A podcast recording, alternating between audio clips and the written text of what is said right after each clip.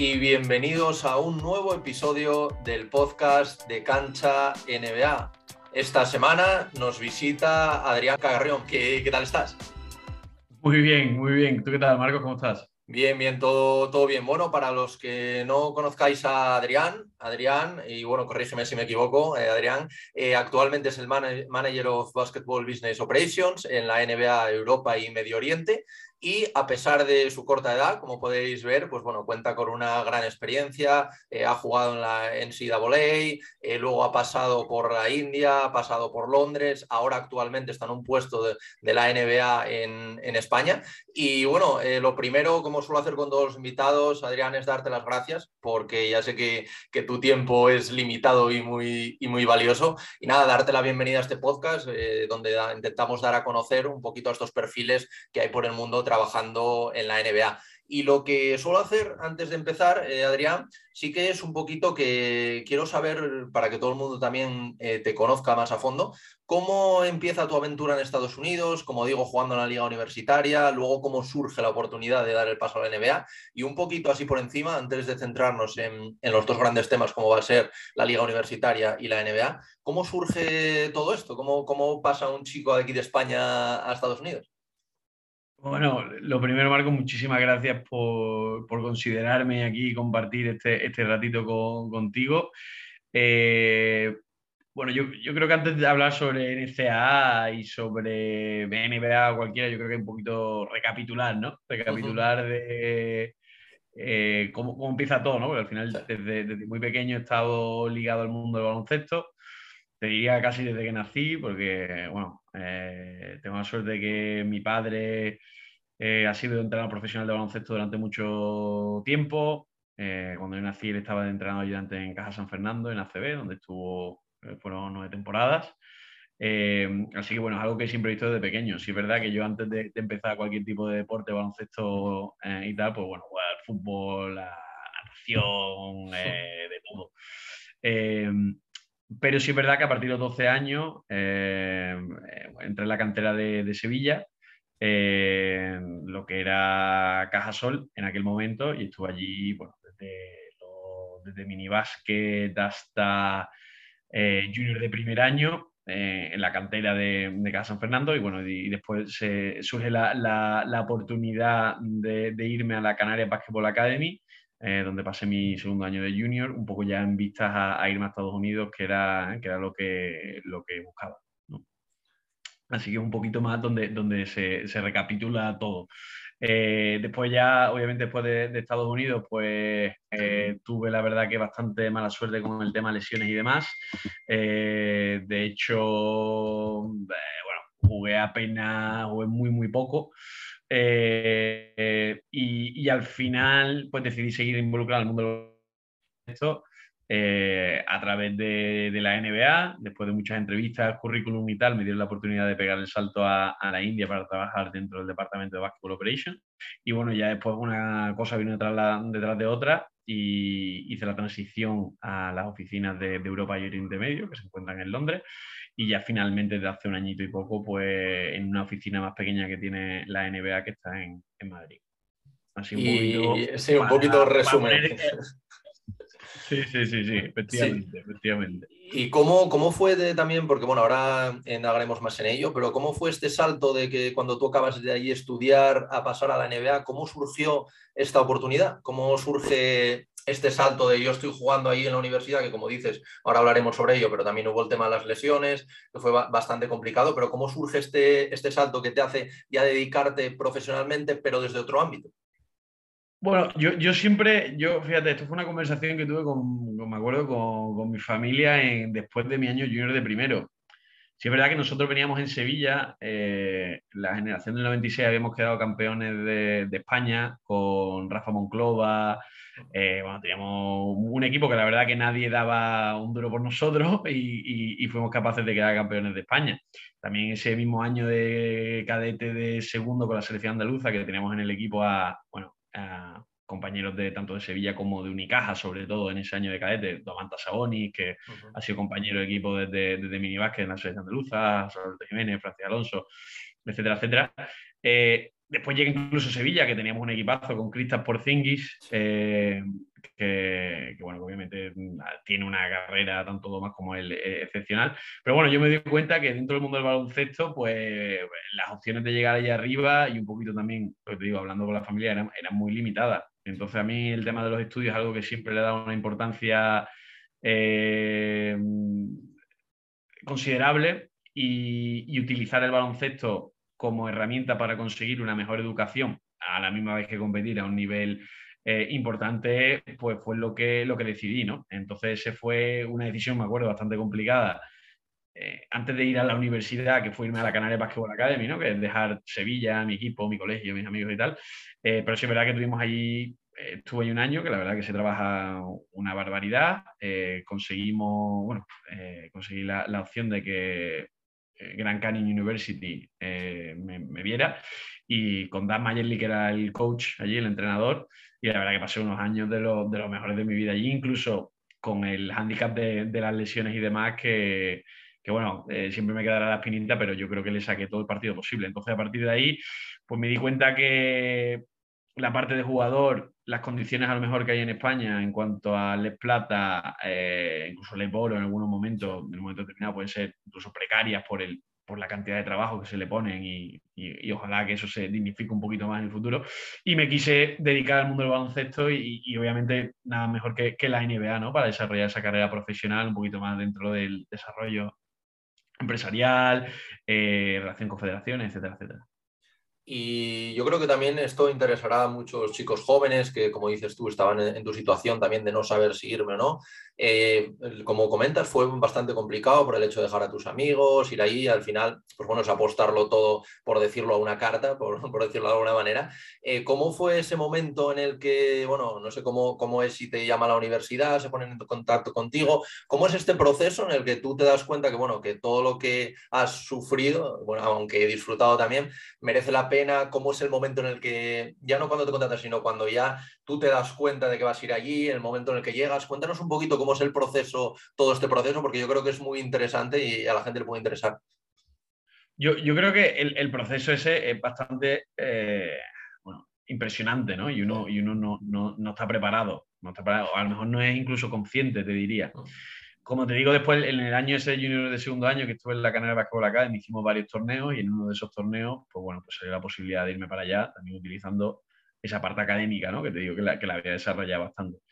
Entonces, eh, eh, el proceso me acuerdo que fue un poco a ciegas, entre comillas, ¿no? Porque, bueno, te lo cuentan, pero cuando tú llegas allí y ves la realidad de lo que es el baloncesto universitario o la realidad universitaria en sí, eh, te sobrepasa en algunos momentos. Yo ya estando allí me acuerdo que, esto verídico, yo llamé a los tres meses, llamé a mis padres, yo casi llorando porque yo el idioma, va, ok, lo defendía el inglés en aquel momento, pero, pero bueno, el idioma que, que estudias en el student book es totalmente diferente al que te encuentras después en un vestuario, ¿no? O en clases, etcétera, etcétera. Pero sí es verdad que después de los cuatro meses... Eh, me acuerdo que, ya empecé a sentir Phoenix como si fuera mi casa, mis compañeros, ya empecé a, tener relaciones con, a considerar amigos, ¿no? Y, no es fácil, ¿eh? No es fácil. Yo creo que es un, es un proceso difícil. Sobre todo, bueno, tengo muchos conocidos que también acabaron en, en Estados Unidos y muchos de ellos volvieron. Esto no significa tampoco decir que el Estados Unidos es lo mejor del mundo. Hay gente que le funciona y hay gente que no le funciona. Yo lo que, lo que siempre digo es que, bueno, yo tenía la suerte que digo, bueno, yo lo intento y si no funciona, pues bueno, me vuelvo con un idioma, seguramente, con una carrera en, en Estados Unidos, que, que eso me ha ayudado posteriormente a conseguir oportunidades laborales también.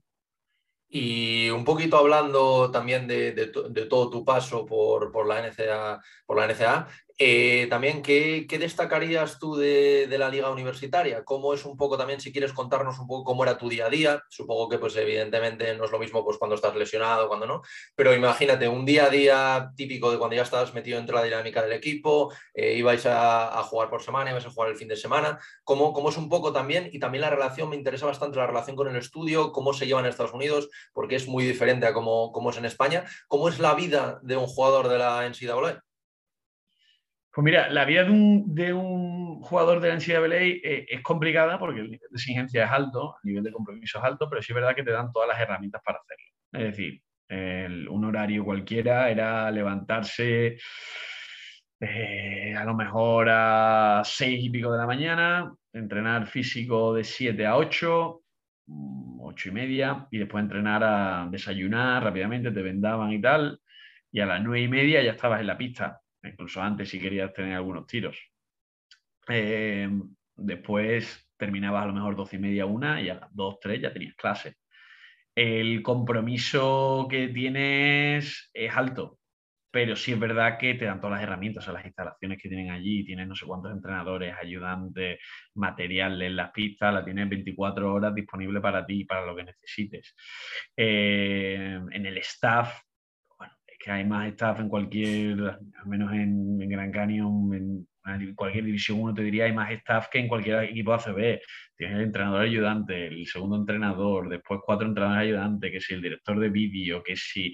Es decir, todo lo, que tienen ahí detrás es, impresionante, es impresionante y desde un punto de vista de baloncesto te, te ayuda a desarrollarte. Sí es verdad que, que, bueno, que es un deporte diferente. O sea, yo siempre lo digo, el baloncesto universitario, el baloncesto europeo, por estilo de juego, por mentalidad, etcétera, etcétera, es diferente y a mucha gente le cuesta. Y a lo mejor uno que está acostumbrado a jugar en Europa no puede desarrollar tu nivel porque es que es literalmente otro baloncesto. Ya entramos en la discusión de algunos que dicen, no, el baloncesto europeo es mejor que el americano. Eh, bueno, ya, ahí ya por gusto diferente, ¿no? Es diferente, yo siempre digo que es diferente. Eh, también te digo que una de las competiciones más bonitas que hay es el March Madness, que le llaman. Para mí es, la, el mejor mes de baloncesto del año porque tú ves auténticas eh, partidazos llenos de emoción, donde cualquiera le puede ganar a cualquiera, cosa que se, se agradece. Y, y, digo que hay que ser fuerte, hay que ser fuerte mentalmente, porque te van a exigir, a dar todo lo que tú necesitas, pero muchas veces te puede salir bien o te puede salir mal. Eh, así que bueno, pero yo es alguna experiencia que, la recomiendo a quien la pueda vivir. Después uno ya decide si la quiere o no, pero eh, me parece que es algo que es algo que es digno de, vivir. Y cómo, ahora que hablas un poquito del ambiente, de, la NCAA, que bueno, eh, ya no necesitamos ir al Madness, sino en general el ambiente con los partidos, ¿Qué, recuerdas de, eso? ¿Alguna anécdota, algo que, recuerdes especialmente, algo que nos puedas contar, algo para que la gente que, no hemos podido vivir eso, pues sepa un poquito, aunque sea de palabra, eh, qué se vive realmente al, estar ahí dentro? te diría muchas historias. La verdad que hay una que yo creo que, es impresionante, que es el tema de, de, por ejemplo, nosotros teníamos mucha suerte en nuestra universidad, en Grand Canyon University, GCU, GCU, para la gente que lo quiera mirar, eh, que eran los, los, ultras, por así decirlo, ¿no? La gran animación de estudiantes que, que se llaman los Havocs.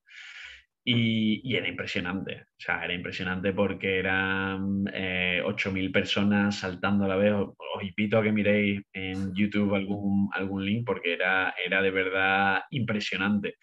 Eh, experiencia, bueno, el primer partido que jugué allí fue contra Kentucky, contra Kentucky de Carl Anthony Towns, de Devin Booker, de Tyler Eulis, de, perdimos de 25 y 27, creo, casi 30. Pero bueno, yo creo que es uno de los mejores equipos, si no el mejor equipo universitario de la, de la historia, ¿no? En cuanto a, a nombre. Eh, también jugar en la cancha de Duke es impresionante, ¿no? Eh, que ves allí el santuario de Coach K ahora que se ha anunciado su último partido en casa. No sé, muchas cosas, pero yo te digo que el ambiente, el ambiente de, de, las universidades y cómo la gente, incluso después de haberse graduado, sigue teniendo ese sentimiento de ser parte de, de su universidad, ¿no? Entonces ves gente que con 60 años que ellos se siguen sacando su, entrada de abonado para ver a su universidad, van con su gorra de su universidad, su polo y tienen ese sentimiento de, permanencia, ¿no? de, pertenencia, perdón, a, una, universidad. Y ahora que hablas de, jugadores a los que te has enfrentado, menciónanos algunos que te hayas enfrentado y sobre todo, eh, ¿cuáles son los que más te han sorprendido? Eh, y no necesariamente que a lo mejor hayan acabado en la NBA, porque como tú dices, pues depende, pues pasan muchas cosas, temas de lesiones, eh, puedes no acabar en la NBA, irte a Europa, quién sabe, dinos algunos de estos nombres, si quieres primero, algunos un poco más famosos que conozcamos que ahora estén en la NBA, y luego otros a lo mejor que te hayan sorprendido y que sean un poco más under the radar, quizás. Pues mira, eh, yo creo que, fíjate, en college hemos jugado contra grandes jugadores, pero yo creo que me centraría con los que jugué, de hecho, por ejemplo, desde minibásquet en, con la selección andaluza en este caso, eh, que no, bueno, él jugaba en Loquindo, después Unicaja, después selección sevillana contra selección malagueña, después selección andaluza en el mismo equipo, que era Doma Saboni. Yo creo que era un chico que tenía, tú lo veías desde mini, eh, y aparte él se desarrolló físicamente un poco más tarde, como los 15, 16 años, fue cuando pegó de verdad el estirón, pero tú lo veías dando unos pases con una mano desde que Yo tengo algunos vídeos de, de hecho, la final del Campeonato de Andalucía eh, de selecciones provinciales minibásquet y el chico cogía con una mano el rebote y te pegaba un paso, un paso como, como su padre, ¿no? Eh, Será impresionante. Y después también Cristian Porzingis algo que cuando llegó él eh, yo era cadete primero, estaba con el equipo A y él era cadete de segundo y llegó, no llegaba a los dos metros, muy, eh, te decía, flojito, ¿no? Era, o sea, no se le veía, y de repente de un verano a otro pegó un estirón y, se le veía el desarrollo, ¿no? Entonces te diría que esos dos jugadores son los que más me han impresionado porque también los he visto de, en el día a día, más por cerca. decirlo, más cerca. Eh, después contra los que he jugado, eh, te diría que los mejores jugadores, muchos de ellos, o sea, tú ves a un Carl Anthony Towns y tú sabes que ese chico iba a ser la bomba, ¿no? Pero después eh, te fijas y te das cuenta de lo difícil que es llegar a la NBA a un cierto nivel cuando jugabas contra universidades a lo mejor de, un perfil bajo. Y de repente te salía cada jugón ahí que, que, no lo conocía nadie y que a lo mejor al al año siguiente o incluso la misma temporada ya no estaba en el equipo por problemas personales, por problemas de que había dejado la universidad, por lo que sea, pero la cantidad de talento que hay ahí fuera es, tremenda, ¿no? Así que si me tengo que quedar con uno de college, me quedo con Donovan Mitchell, cuando jugamos contra Louisville en, casa, me acuerdo además, y que lo, lo, llegó a pasar mal contra uno de mis compañeros, que para mí yo siempre digo es el mejor base con el que he jugado o contra jugado los entrenamientos, que era Dwayne Russell, 1,74, 75, juega ahora creo que en Treviso está jugando. Y yo creo que va a llegar a Euroliga, porque el chico este ya tiene 27 años, pero empezó como en segunda división alemana, en primera división alemana, le ha costado un poquito Italia, pero un talentazo brutal. Bueno, y por cerrar un poquito ya esta, esta etapa de la, de la NCA y pasarnos ya a este proceso. ¿Cómo fue este, este último año en el que tú ya, pues bueno, ya acabas la universidad, te gradúas y ya vamos a lanzar aquí con el posterior paso, tu primer trabajo, cuando fuiste a la India, cómo surgió todo esto, pero también para cerrar el, tema en NCAA, eh, ¿cómo, ¿cómo, fue este último año? ¿Cómo es el tema de graduarte allí en, Estados Unidos? Cuéntanos un poquito para la gente que no, que no lo sabemos. Pues mira, yo me gradué, mi caso un poco especial, porque yo en el momento en el cual me vi que se me salió dos veces el hombro, tuve un edema de rodilla que a día de hoy me sigue dando DAL, pues decidí graduarme antes. Dije, bueno, coger más crédito y me gradúo antes. Con la opción también de poder hacer un máster. Aquí lo que pasa es que, bueno, la, universidad de cuatro años, pues la conseguí acabar en tres años, cosa que cogí más crédito, la acabé en tres años y después eh, eh, decidí ya un poquito como que, que uno pierde también la, la, ilusión. Yo cada vez hablo también con más compañeros, ex compañeros de equipo, que muchos de los jugadores el problema de el cansancio mental es, real, ¿eh? o sea, es real, el, sobre todo los, chicos que a lo mejor desde los 12, 13, 14 años llevan jugando a un alto nivel, canteras de ACB, que a lo mejor les cuesta ganar esa, esa alegría, ¿no? esa sintonía que, que, a muchos le cuesta y es importantísimo. Y, por eso yo cada vez me da la alegría cuando el tema mental se, se, nombra más, ¿no? Porque uno al final acaba quemado, ¿no? Entonces, eh, fue un poquito mi caso. Entre las lesiones, tal, acabé un poquito quemado, me gradué súper contento, la verdad, cuando me, me, acabo graduando. De hecho, mi, mi intención era eh, seguir incluso por la vía de entrenador, algo que me, me, llamaba. Yo incluso me he sacado hasta el título 2 aquí en España, de, de segundo nivel. Y de hecho ya lo tenía los papeles hechos para meterme en Baylor de grado y de assistant. Eh, tenía la, firmé incluso la carta de, de, la beca para convertir en grado de assistant y, demás. Grado de assistant, para quien no lo sepa, son como entrenadores ayudantes que, que tienen en, que están haciendo, que le pagan el máster, básicamente. Y, de repente me sale lo de la, NBA. Entonces hablé un poco con el entrenador ayudante y le comenté, le digo, mira, mm, eh, me acaba de surgir esto y él fue incluso el que me dijo, oye, cógelo porque ese sería como el, trabajo soñado y el que esperarías después de pasar de aquí los dos años, ¿no?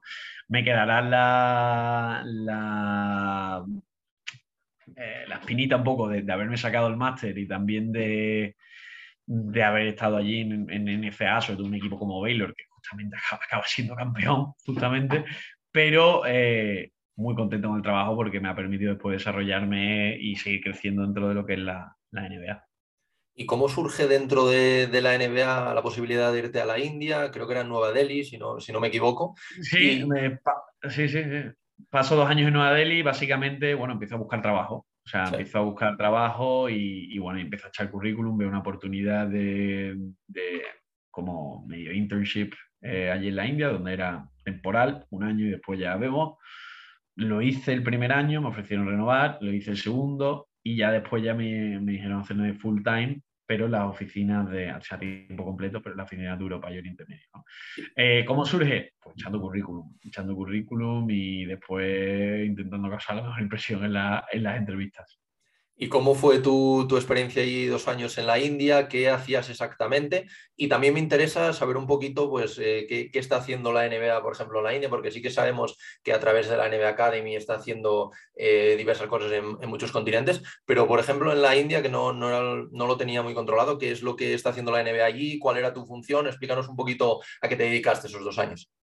Bueno, sobre todo promoción y desarrollo del deporte, ¿no? En baloncesto, creo que como imagináis, la India es un mercado o un país donde el, eh, el, baloncesto a lo mejor no está desarrollado y un poquito pues intentar poner un balón de baloncesto en, la mano de los niños ¿no? y, que, y, y, ser capaz de, de, fomentar la práctica del deporte. Entonces, para eso, bueno, tenemos diferentes programas. Uno de ellos, el más reconocido a nivel mundial, el Junior NBA, eh, que incluso tenemos en España. Lo, lo organizamos en colaboración con la, con la Federación Española de Baloncesto, donde tenemos cinco ligas.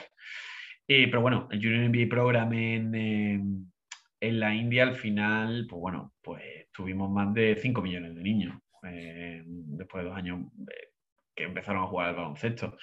es un poco la idea, fomentar el deporte. ¿Qué es lo que me dedicaba? Bueno, pues, pues un poquito a coordinar todos esos programas y también llevar relación con la Federación de la India. Obviamente no es que nosotros vamos a un país e intentamos comernos a la federación, no. Al final es trabajar juntos para, para un objetivo común, al final, ¿no? Que intentar que los niños pues jueguen al baloncesto y también transmitir todos esos beneficios, valores, etcétera, etcétera, que verdaderamente el baloncesto es capaz de transmitir. Y de toda esta experiencia que estuviste estos dos años, ahora pasaremos a hablar de Londres, pero estos dos años que estuviste en la India y por ir un poquito cerrando etapas, eh, ¿con qué te quedas? Eh, ¿Cómo es esta, esta experiencia? Porque al final Londres es una cultura que a pesar de ser distinta es un poquito más, más cercana a la nuestra, pero claro, una cultura como irte a la India y desarrollar esto que estás comentando, coordinar con la federación, tiene que ser complicado, pero bueno, a la vez también tiene que ser un proyecto muy bonito. ¿Y con qué te quedas tú de, de esta experiencia tuya? Pues mira, me quedo. Es complicado quedarte con algo específico. Yo creo que la, India al final es un choque cultural tremendo, ¿no? Eh, y te ayuda un poquito a abrir la mente. Si me quedo con algo, y, a lo mejor suena demasiado cliché, ¿no? Demasiado tal, pero con la gente al final que conoces, ¿no? Eh, yo siempre lo digo que después de estar en Estados Unidos, pues hice amigos no solo americanos, hice mis mejores amigos argentinos, otro mexicano, etcétera, etcétera, y sigues en contacto con ellos. Al final en la India, pues bueno, pues pues me quedaré con la gente que he conocido durante esos dos años, a nivel laboral, a nivel personal, y, gente que, se te quedan ahí para toda la vida, ¿no? Al final. Así que con eso te diría que es lo que me quedo. Y también con la riqueza cultural que tiene. Yo recomiendo a la gente, la gente dice, no, a mí es que no me gusta ir a la India porque veo cosas desagradables. Y bueno, es la realidad, también hay que conocer la realidad y a lo mejor te ayuda un poquito a valorar lo que tiene, uno, lo que tiene uno en casa, ¿no? Sin duda. Y después de esa experiencia toca el desplazamiento a Londres. ¿Cómo surge la oportunidad estando en la India? Eh, ¿Cómo cambia? Porque bueno, supongo que cambiará radicalmente también un poco tu, rol dentro de, la NBA. ¿Cómo vives tú esto? ¿Cómo surge la oportunidad? Cuéntanos un poquito cómo, cómo fue esto. Bueno, surge la oportunidad básicamente porque hay una, hay una, mm, plaza que se queda vacante, un puesto de trabajo, de hecho que crean nuevo. Y bueno, y básicamente el, jefe que, el manager que tenía en la India, pues me manda un mensaje, me dice, oye, están preguntando por un perfil, creemos que es una buena oportunidad para ti. otra vez, vamos a echar el currículum, la entrevista y a ver si hay suerte.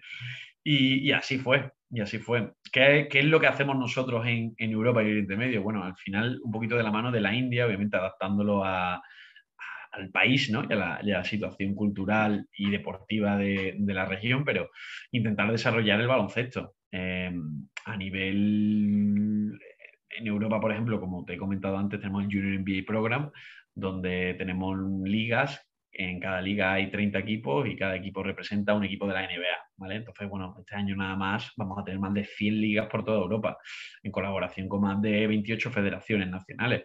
Eh, y, al final yo creo que, el objetivo un poco es común, que es que queremos que los niños jueguen al baloncesto, queremos que adquieran esos beneficios y, no hay mejor manera que hacerlo a través de, de las federaciones nacionales y unando eh, fuerzas con nosotros al final, ¿no? Que tiene una marca, tenemos eh, acceso a, jugadores NBA que sabemos la influencia que tienen en, los chicos, ¿no? Y sobre todo a la hora de, motivarlos, inspirarlos para, que sigan jugando, para que se conviertan en, en mejores jugadores y también mejores personas. Y tú, por ejemplo, ahora en, tu día a día, eh, bueno, tu puesto ahora mismo, bueno, ahora has hecho un upgrade al, pasar a, al volver a España, pero tú cuando llegas ahí, en calidad más o menos de que, de que estás trabajando, eh, cuando, cuando llegas, ¿cómo, ¿cómo, también es esto? Porque claro, lo que tú comentabas era, es bastante distinto, por decirlo de alguna manera, a lo que hacías en la India, también por ser el hecho de hacerlo en la India, a lo que haces en Londres. Y cuando llegas ahí, ¿cómo son estos primeros días? ¿Te costó adaptarte? ¿Cómo, cómo fue un poquito este proceso? Que me parece bastante interesante. Fue, eh, fue, fue, fue nuevo, como tú dices, en una, en una posición que tenía mayor responsabilidad y, y, como todo, cualquier tipo de trabajo, eh, cuesta adaptarse, ¿no? Hasta que no entiendes cómo funciona una organización, estamos hablando como NBA, que tiene muchísimos empleados, diferentes programas, diferentes departamentos, pues bueno, pues, pues cuesta asentarse. A día de hoy, ¿qué, es lo que hacemos aquí? Eso, bueno, lo que te digo, todos los programas, colaboración con federaciones nacionales. También impulsamos eh, programas para el desarrollo de talento, como es el Basketball Without Borders, que es un programa que se lleva haciendo eh, muchos años donde eh, invitamos a los mejores sub-17 en colaboración con FIBA para eh, llevar a cabo una semana de entrenamientos y que se puedan interactuar con entrenadores NBA, que puedan aprender de ellos, con jugadores NBA, etcétera, etcétera, que les sirvan un poco de, mentores también. Y, y, bueno, y también como, como se sabe ya que llevamos varios años organizando los Global Games, que son los partidos internacionales de, la NBA que se hacen alrededor del mundo, en Europa también. Eh, se hizo durante muchos años en España, también se hizo en Londres y el último que se hizo fue en 2020, en enero, que fue en París. ¿no? Entonces, bueno, todo lo que viene siendo toda la logística alrededor de eso, pues, pues nos dedicamos, nos dedicamos a, ello. No, no, es poca cosa. ¿eh? No es poca cosa, no es poca cosa. Seguramente me dejo alguna, me dejo unas cuantas cosas más ahí en el, en el tintero. O sea que eh, es, es, bastante, bastante, es un no parar, pero yo creo que, que al final yo, yo me siento un, un, afortunado porque me dedico a algo que, que, me gusta. Como te he dicho, desde pequeño es un deporte con el que está relacionado, con el que disfruto un montón, incluso día a día. Y, y, dedicarte a, a, algo que te gusta es una suerte. Sin duda. Y también he leído, y para ir acabando ya, eh, que como parte de tus funciones, pues bueno, has trabajado conjuntamente con algunos entrenadores, algunos jugadores conocidos de, la NBA. Eh, por curiosidad, eh, ¿puedo saber algunos de ellos? Simplemente por, por, saber un poco también, a lo mejor si quieres contar alguna, alguna experiencia que quieras y, puedas contar. bueno, trabajamos con muchos jugadores y, y entrenadores NBA por ejemplo, eh, ahora mismo que os invito a todos a que os metáis, estamos llevando a cabo, que son gratuitos, para todos los programas que ofrecemos, Junior NBA Coaches Online, que te pasaré el link para que lo, compartas con la gente que le gusta. son clinics eh, gratuitos de entrenadores NBA. Bueno, hemos tenido desde Igor Kokoskov, que ahora está en Fenerbahce, Becky Hammond, eh, hemos tenido a David Fisdale, eh, hemos tenido al head coach de, Memphis, hemos tenido a un largo, etcétera, etcétera, etcétera. Y justamente se organizan cada dos semanas, lo estamos haciendo. y, bueno, es totalmente gratuito. Entonces, bueno, todas las interacciones que, tenemos con esos entrenadores, de coordinarlo todo, pues, pues lo llevamos de, no solo yo, también un equipo que hay detrás que, de gente súper trabajadora que, lo hace posible. Eh, por jugadores, bueno, también colaboramos con la mayoría de jugadores europeos, ¿no? Eh, Tomás Satoransky, Tony Parker, eh, durante sus campus, cualquier tipo de activación, promoción que hagan en la región, ¿no? Eh, y si me tengo que quedar, te tengo que contar alguna anécdota así. Bueno, una de, una de mis funciones también es llevar el tema de embajadores de NBA, que son exjugadores europeos que tenemos, em, que colaboran con nosotros en diferentes actividades. Y, bueno, yo invito a ver una con Sasa Pachulia, eh, que es un, un tío genial, o sea, es. Lo, parece. Súper interesante, muy gracioso, un gran sentido del humor, eh, muy inteligente y justamente hubo una entrevista que, la, podéis ver en nuestro, los canales de NBA Europa, donde él explicaba el tema de, de su anillo de campeón cuando quedó campeón y, se, y sobre, su, sobre el tamaño del anillo. Así que bueno, no, te voy a decir nada para que lo veáis porque fue muy realmente graciosa, pero, pero sí, la verdad que la suerte de, de poder conocer y, y, aprender muchas veces de, de, tus ídolos, ¿no? Pues yo al final sigo siendo un fan, sobre todo de, NBA, del baloncesto y, y poder eh, estar con ellos, pues, pues, una suerte. Y ya la última pregunta para no, no robarte más tiempo, Adrián. Eh, vemos que, bueno, a lo largo de los años la NBA pues ya se ha convertido ya no solo en una liga, sino prácticamente, al principio empezó en Estados Unidos, pero ahora ya está repartida por, todo el mundo. Eh, para ti, y como reflexión final de, esta entrevista, ¿qué hace a la NBA tan grande y que pueda, pues bueno, tener la presencia en todo el mundo? ¿Cuál crees que son los principales valores que intenta transmitir la, NBA? Y bueno, un poquito, ¿qué, qué piensas tú de la liga? Bueno, yo creo que, es, una, es un privilegio y también una responsabilidad ser un referente al, nivel deportivo ¿no? de cualquier tipo de liga que hay en el mundo. Eh, el otro día salió un, un artículo donde sale que, por ejemplo, la NBA es la liga deportiva eh, con mayor número de seguidores en redes sociales de todo el mundo. Entonces, eh, tienes un impacto brutal en la sociedad. Eh, pero también es una responsabilidad porque tanto jugadores como eh, empleados, como programas, cualquier tipo de acción va a tener un impacto ¿no? en cómo piensa la gente, los valores que se transmiten. Yo una de las cosas que estoy orgulloso que se haga a nivel nacional es que la NBA eh, creo que ha sido siempre un ejemplo de, de cómo una liga de comportarse en cuanto que ha sido estricta cuando ha tenido que ser, ha sido justa, y después también, por ejemplo, un, ejemplo nada más, todos los hechos eh, sociales que, ha habido en Estados Unidos, como la NBA, pues bueno, ha fomentado esa igualdad, que todas las personas tengan una voz, que eh, los jugadores se puedan expresar también. Es decir, algo que, que, yo creo que sirve de ejemplo a muchas personas para que se den cuenta de qué es lo que está pasando, cómo está pasando y medidas muy positivas para que, al final no solo todo el mundo disfrute de un deporte mejor, sino también de una sociedad y de un mundo mejor.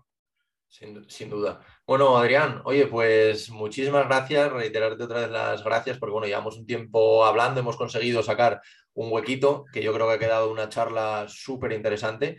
Y nada más, oye, desearte la mayor de las suertes ahora en tu nuevo puesto aquí en, Madrid. Eh, ya sabes que, que aquí, Cancha NBA, pues que tienes tienes tu casa eh, para a lo mejor otro, otro episodio para que te vayas por aquí a contar alguna anécdota o lo que tú quieras.